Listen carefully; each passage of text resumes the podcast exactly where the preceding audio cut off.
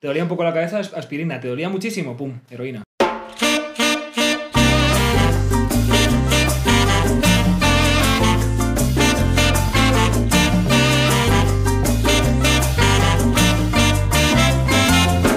Muy buenos días, Setimonos. Muchas gracias por escucharnos. Primer episodio, ¿Nerviosos? bastante nerviosos. Venimos, venimos con un tema, yo creo que para relajarnos.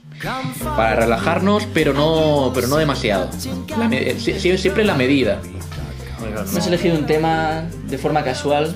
¿Tú qué crees? Yo creo que es un tema que nos toca a todos y bueno, vamos a desvelarlo, vamos a hablaros de drogas. Y para eso voy a empezar yo con probablemente la reina de las drogas, que es la marihuana. La reina de las drogas, el café, ¿no? Para los estudiosos como nosotros. Claro, es que la reina de las drogas duras. Claro, y hay que, hay que decir que tú la marihuana de lejos. Claro, yo Claro, he, hecho, he siempre hecho un, libros. he hecho un estudio exhaustivo para este programa, pero claro, desde un punto de vista etimológico. Porque Eh, tú has visto a alguien alguna vez fumar marihuana. Quiero pensar que no. Quiero pensar que no. Cuéntanos, Na- Nacho, Bueno. ¿de dónde viene? No hay una raíz clara. mm, Los, los expertos etimólogos, como nosotros, debaten constantemente sobre la raíz de esta palabra. Y yo he sacado tres teorías que me convencen. La primera es que viene en Nahuatl, el idioma azteca, y separa Mari, que viene de Mali, que es como hierba que se enrosca o hierba que se usa para tejer, que en este caso pues sería el cáñamo. Y Huana, que lo- se le asocia a Tlahuani. ¿Cómo? cómo? Tlahuani. Tlajo- tla- Eh, el- mi azteca está un poco oxidado, pero Tlajuani.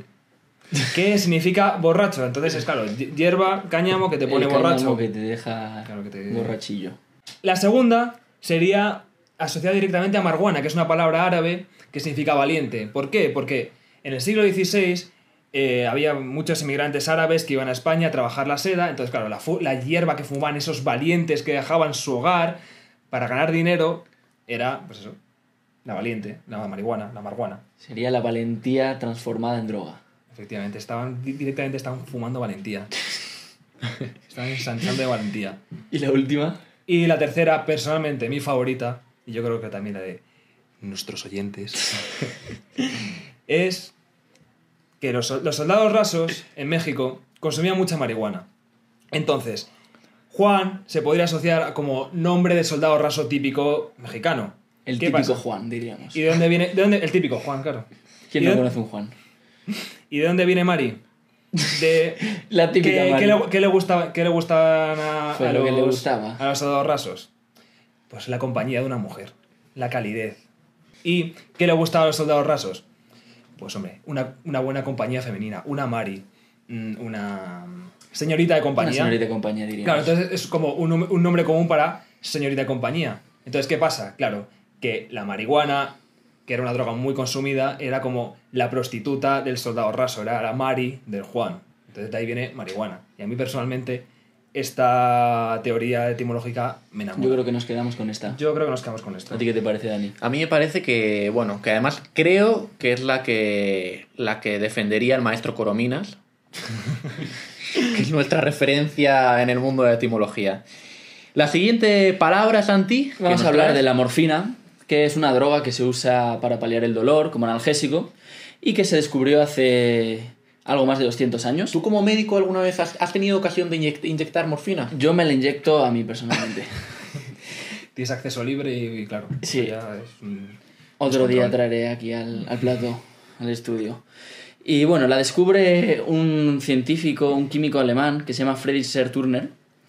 Y como se dio cuenta que esta droga te dejaba pues sobadísimo, decide ponerle, en el siglo XIX les gustaba mucho la mitología griega clásica, le ¿A pone quién el... no? ¿A quién no? Sí. le pone el nombre del dios del sueño, que es Morfeo. Que a su vez este dios es uno de los mil hijos del Bueno. dios Hipnos. ¿El dios del sueño o el de Matrix? O también No está sabemos. el sueño de Morfeo. O el sueño de Morfeo. No- Referencias en la cultura pop, miles. No vamos a tomar conclusiones precipitadas, mm, somos muy rigurosos con lo que hacemos. Efectivamente. Pues bueno, este dios del sueño además tenía el poder de cambiar su forma y poder introducirse en los sueños de los mortales. Y de ahí que, que Morfeo también significa forma, metamorfosis y este tipo de palabras. Morfos es forma, ¿no? Exacto. Pues muy interesante esta etimología de morfina. Y ya para terminar, eh, yo os voy a hablar de la heroína. Eh, Nacho, ¿tú de dónde dirías que viene heroína? Sí, intuitivamente. Heroína, pues. A primeras me sale de loco. héroe. De héroe. Suena a héroe, sí. Efectivamente, No puede ser de héroe, ¿no? Sorpréndenos, Daniel. efectivamente, heroína viene de héroe. Pero eh, no. Así a priori uno diría que no, no tiene nada que ver con, con lo heroico. Pero para, para comprenderlo, eh, tenemos que, que viajar al siglo XIX, cuando se inventó esta sustancia. En ese momento ya existía la morfina. Entonces, eh, unos científicos de Bayer, Bayer que es la farmacéutica alemana muy famosa, todavía hoy en día muy importante, eh, decidieron que querían, eh, a partir de la morfina, conseguir codeína. Lo que hicieron fue acetilar eh, morfina, que es una cosa Eso que, lo puedes hacer eso en es, tu que casa, todos habréis hecho mil veces. Con un, con es. un- con un barreño y una esponja, Eso es. acetilas. Ace- acetilaron morfina y acetilando morfina le salió heroína. Bueno, o le salió al menos una cosa que llamaron diacetilmorfina. Pero claro, diacetilmorfina, pues para venderse, Ojo, diacetil. O sea, no la acetilaron una vez, la acetilaron dos veces. por lo menos. Diacetil. Vale. Eh, También, ¿no? Con la palangana. Sé, un, un- un par de, un par de vueltas de barreño. Les salió esta sustancia y tenían que buscarle un nombre para venderla.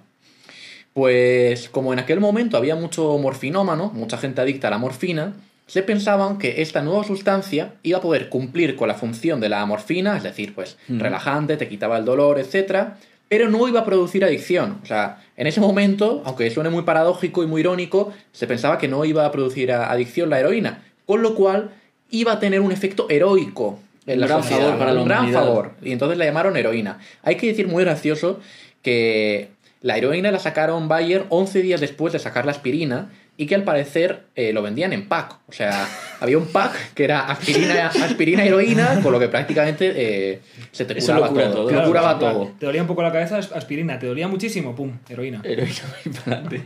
Eso es. Así que con estas tres palabras, con estas tres drogas, que por supuesto siempre nosotros consideramos el consumo responsable, eh, terminamos el programa. Muchísimas gracias por habernos escuchado. Y esto es. ¡Etimólogos!